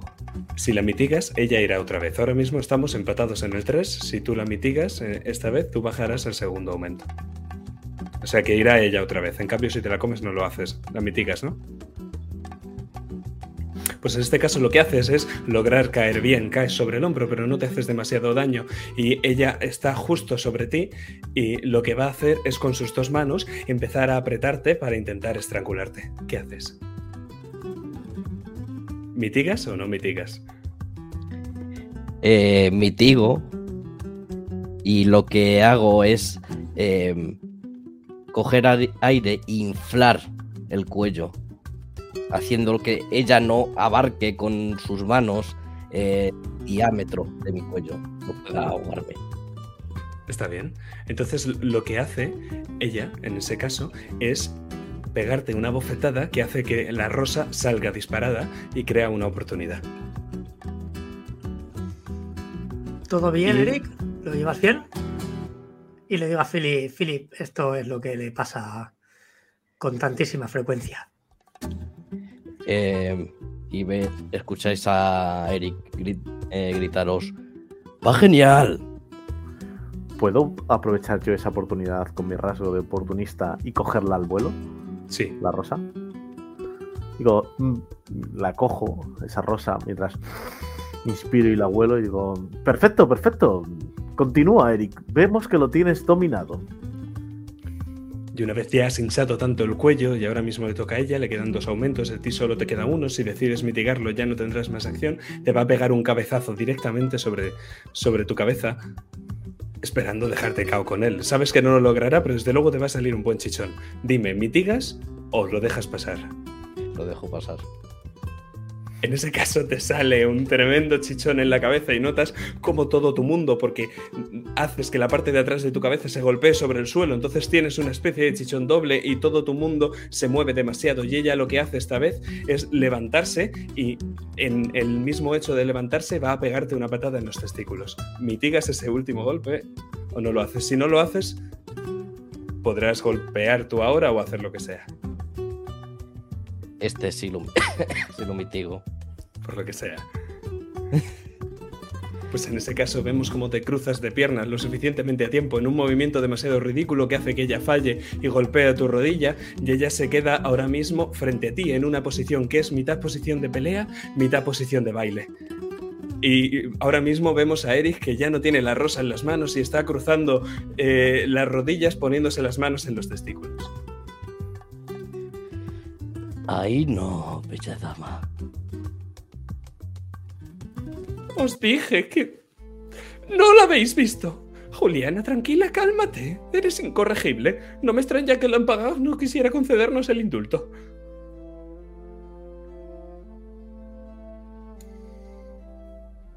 La verdad es que Eric, nunca dejan de sorprenderme tus dotes de cortejo. Y se acerca a sus compañeros. Chicos, creo que me he enamorado. Lo hemos visto. Y te diría más. Tiene pinta de ser correspondido. ¿Verdad que sí? Nunca me enamoraría de un villano como vosotros. Bueno, bueno, bueno, es conocerlo.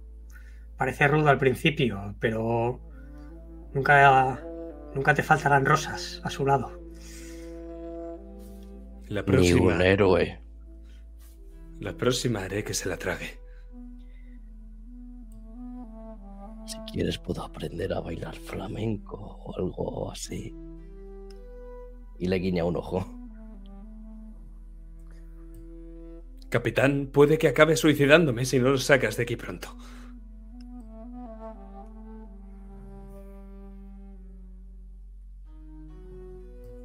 Querida, pero si estamos haciendo una guillotina preciosa en el centro de la plaza. Está bien, está bien.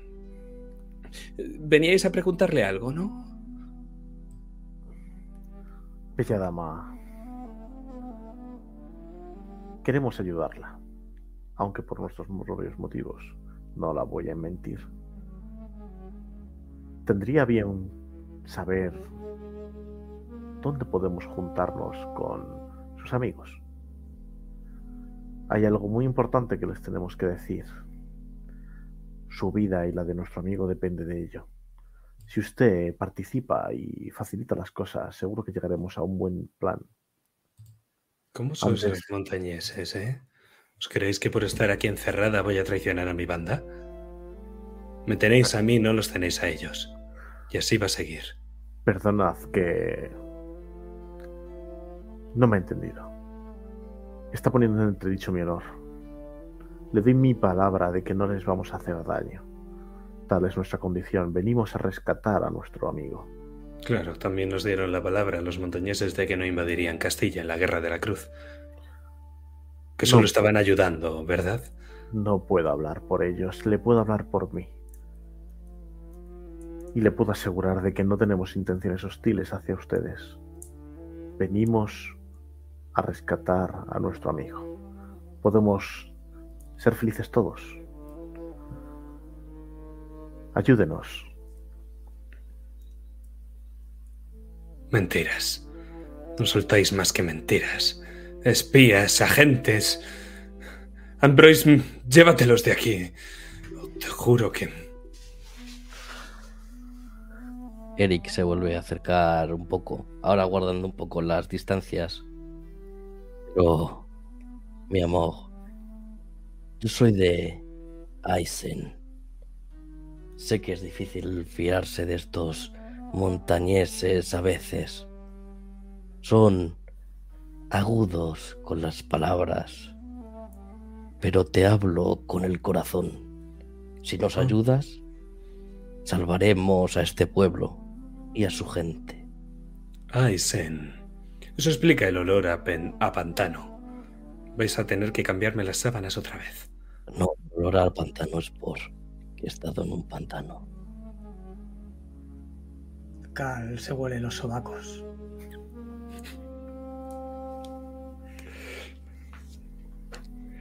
Ay, parece que los intentos son fútiles. Juliana, ¿podrías, por favor... Capitán. Un segundito. Veis cómo coge la llave, abre la puerta y a Juliana se le iluminan los ojos en el momento en el que ve a Ambroise de espaldas con la llave abriendo la puerta. No tan rápido, Juliana. No te contesta nada. Y decidme, eh, ¿las- ¿la estáis mirando todos a ella o alguien está prestando atención al capitán? Yo la miro a ella.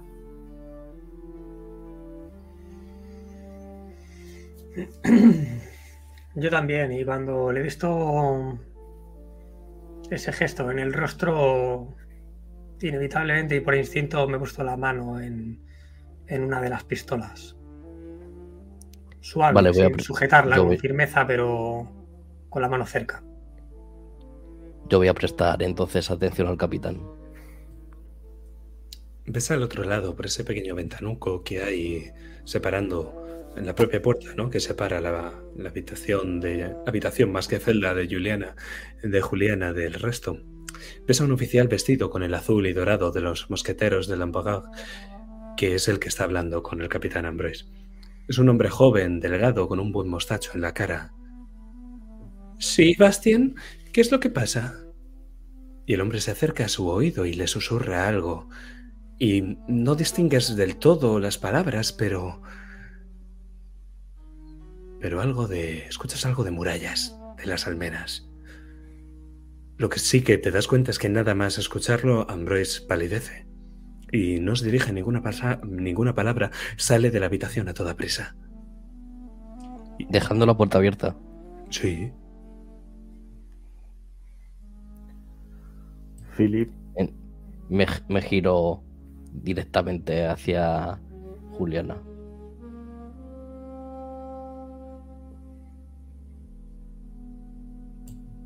Ella os está mirando, os está mirando a Philip y luego a Carl. A Philip y luego a Carl. Carl, sabes que te está mirando con una mirada en la que te está retando a desenfundar tu arma y apuntarla antes de que ella ti a cuerpo a cuerpo. Sabes que está pensando eso en su cabeza. Piensa que ella será más rápida.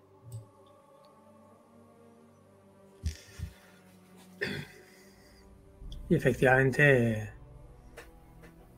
cuando veo de reojo cómo se queda esa puerta abierta y he escuchado como los pasos del, del capitán se alejaban, he desenfundado la pistola. Y, y le digo, vamos a estar todos tranquilos, no pasa nada y nosotros nos vamos a ir yendo.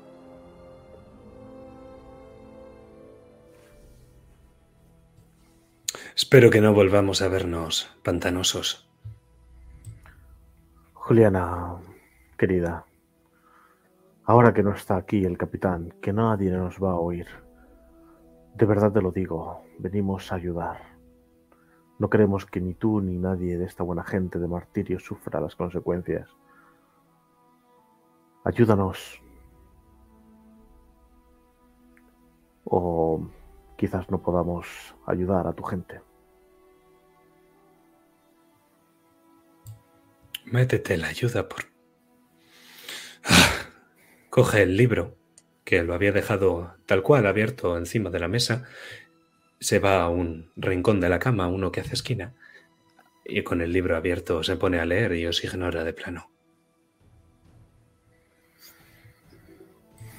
Salid vosotros primero. Yo guardo la puerta. No tardes demasiado. Yo- Mientras Philip cruza la puerta, voy detrás de él saliendo y. y guardando la pistola otra vez en, en su funda.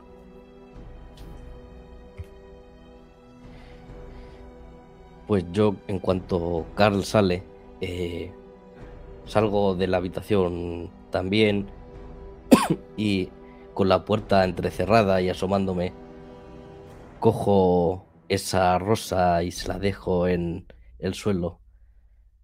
Mi amor, te abro con el corazón, con el corazón que late y ama por ti. Ves un libro que va en tu dirección. se aparta.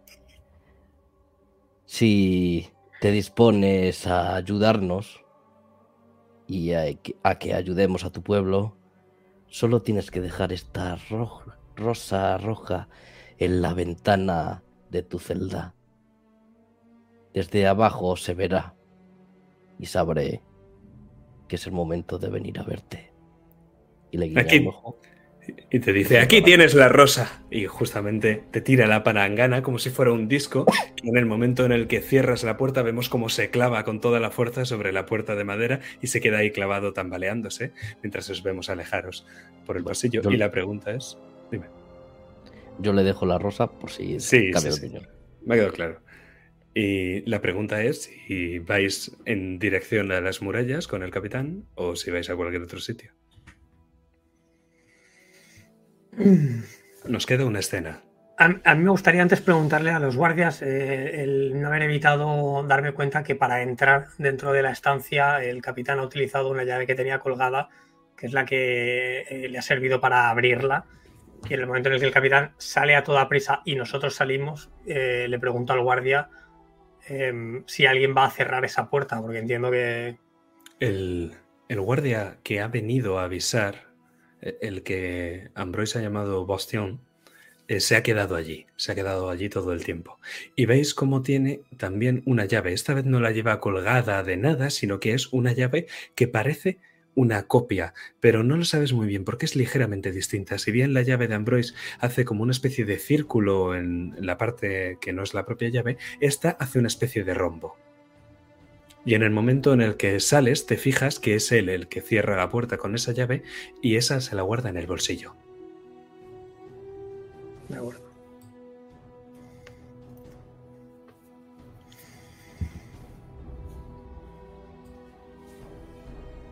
Pues creo que ya la siguiente escena que vamos a ver es como a la luz de la luna. A la luz de una luna que está casi llena. Veis a los soldados de del alcázar que están apostados en las almenas, mirando al exterior algo terrible. Y cuando os acercáis a Ambroise os dais cuenta de que está temblando. Y es que el espectáculo es dantesco. Los soldados tiemblan de miedo. Los mosquetes tintinean en sus manos. Escucháis maldiciones que se juran por lo bajo y los sonidos de un joven recluta que está vomitando al otro lado de la muralla. El río está preñado, preñado de cadáveres. Al principio parecen media docena. Cuando contáis bien, veis que hay muchos más. Docenas y docenas. vestidos del azul y del dorado de Montaigne, y a la luz de la luna veis que el río baja rojo. ¿Qué hacéis?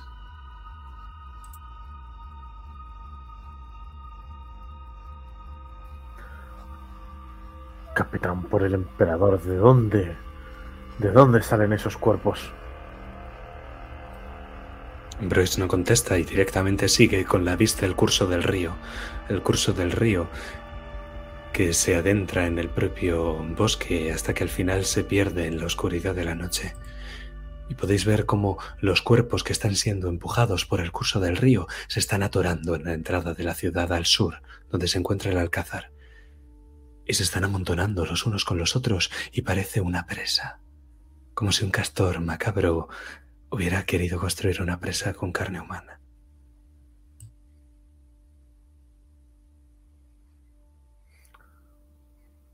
Llevan los colores de Montaigne.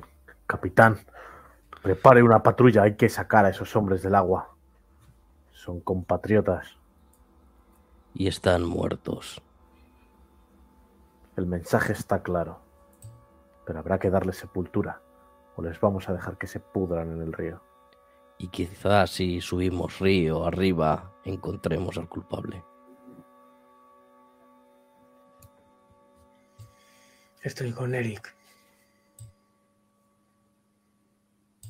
El capitán da las órdenes en un susurro y podéis ver desde arriba de las almenas donde estáis como hay algunos soldados en la parte de abajo, ambos lados del río, que están utilizando pértigas y tienen antorchas atadas a las pértigas para reconocer a los muertos. Es que son sus muertos. Sus padres, sus hermanos, sus primos. La rabia que sentís en esos hombres, en las pértigas que tiemblan y no por el peso, es infinita.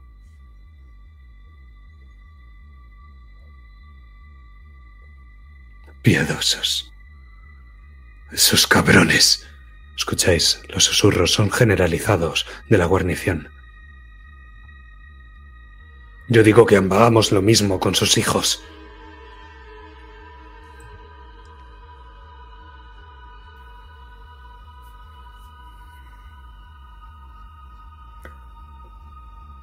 Capitán, contenga a sus hombres. Si estos son sus familiares, está claro que no estamos en un lugar muy seguro. ¿Cómo han accedido? ¿Cómo han conseguido? Es la guarnición del aserradero. Por orden imperial, teníamos ahí un destacamento de 70 hombres. Lo creíamos inexpugnable. 70 hombres. A juzgar por los cuerpos, no creo que haya supervivientes, Philip. Santo Dios. ¿Quién podría haber hecho esto? No son hombres.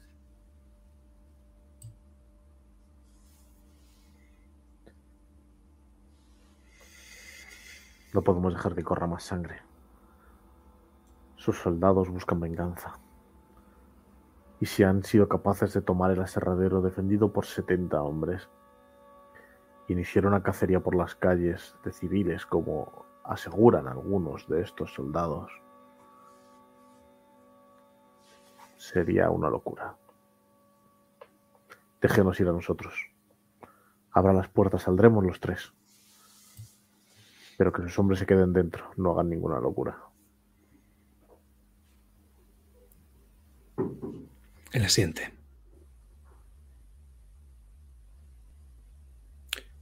Dices esta noche, o sea, ahora mismo, pero para ir al aserradero o para ir a investigar los cuerpos.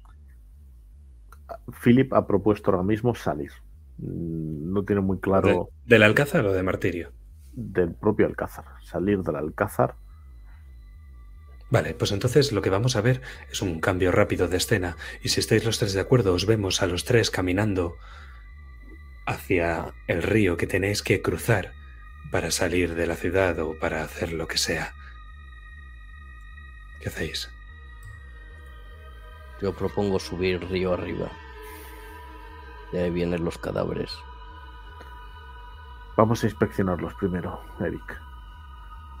A ver las heridas que traen. Está bien.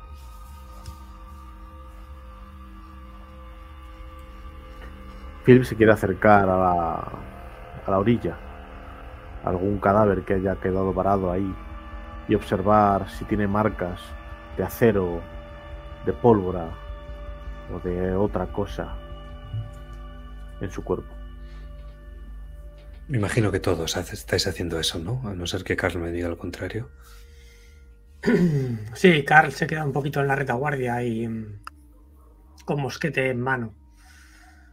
Porque lo que piensa es que si esos cadáveres han ido río abajo, tampoco sabemos a qué distancia pueden, pueden estar los causantes.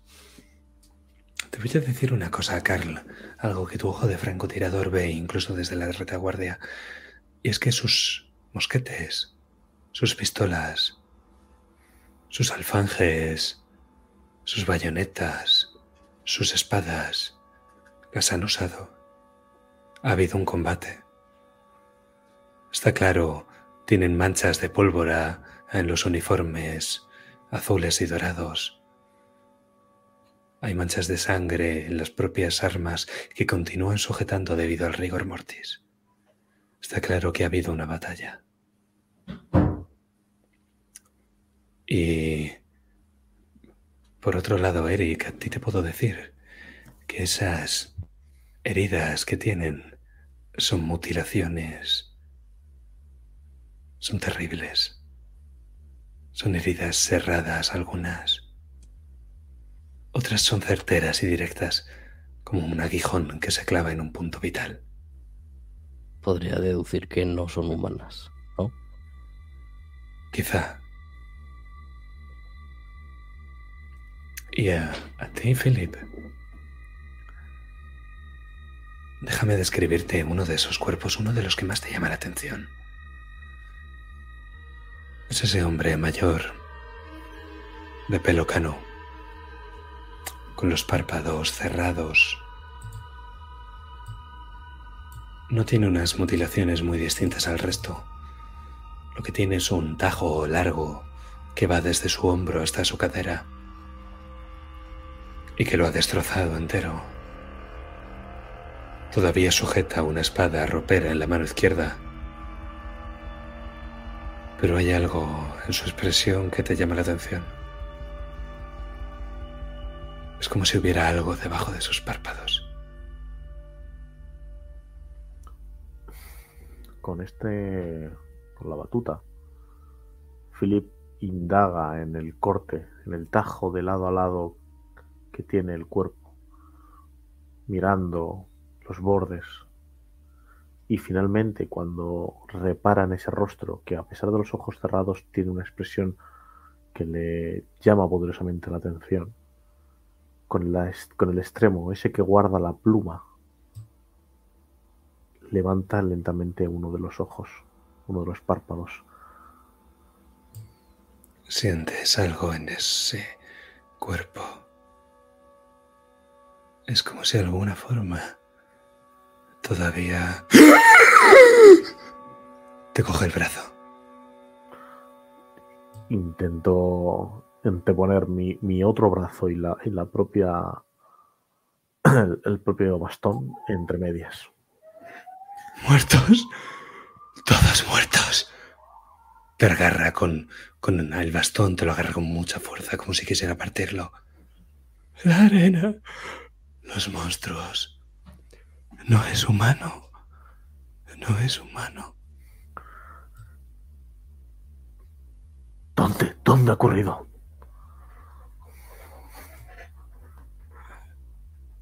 Señala con un dedo mortecino el único brazo que tiene móvil hacia arriba del río. Vive. Siempre vive. Con las heridas que tiene, sé que apenas serán sus últimos segundos. Así que intentándole acompañar en estos últimos instantes, ahora ya después del tremendo susto que se ha llevado Philip en estos primeros instantes, quitando el brazo que le separaba, que intentaba mantenerse, le coge por detrás en el cuello y le intenta ayudar a que repose, a que vaya bajando, descansando, mientras le acompaña en el movimiento. Le digo, no te preocupes, vamos a ir y vamos a acabar con él.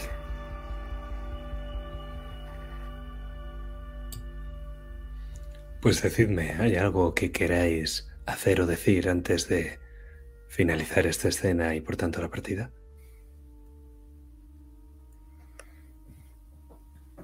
Yo quiero mantener como conversación con mis compañeros mm, a esto último que hemos visto. Cuando ya el hombre fallece y sus brazos lánguidos caen, levanta la mirada, Philip observa los rostros ¿Lo habéis oído?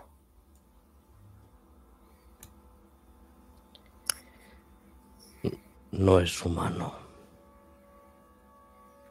La arena, los monstruos. Él vive. ¿De quién estaba hablando? De algo que no nos va a gustar. Eso seguro. hay algo, algo que no nos han contado. Hay mucho más bajo la superficie de este problema. Hay que ir con cuidados, amigos míos. Encontremos a Maurice y vayámonos de aquí cuanto antes, porque o el ejército o lo que se esconde tras estas calles viene por nosotros. Y no son los piadosos de quien más tenemos que preocuparnos por lo que parece. Aunque entramos en tu especialidad, Eric. Miró a la luna. Hay luna llena. Es una de esas noches idóneas para cazar.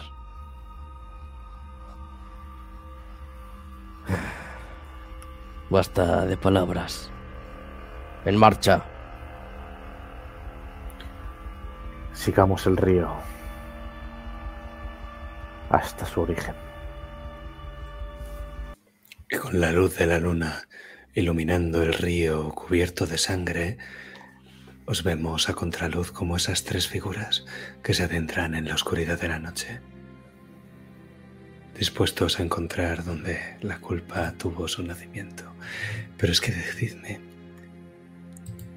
permitid una escena más, porque quiero que ahora veamos ese lugar bajo tierra, que escuchemos el rumor del agua cerca de nosotros y el sonido de golpes, carne y hueso que chocan contra la carne y contra el hueso. Es un sonido rítmico. Hasta que al final este se detiene y a contraluz vemos una figura. Jefe, el mensaje ha llegado. Dice la figura que acaba de llegar y el hombre al que habla se gira un poco hacia la luz, pero no nos permite ver su rostro. Lo que vemos es una capucha bien calada y lo que imaginamos unos ojos debajo. Perfecto. Eso era que atiendan a razones. Jefe, hemos recibido información del Alcázar. Han llegado unos tipos nuevos de la capital. Y entonces el otro se gira de golpe.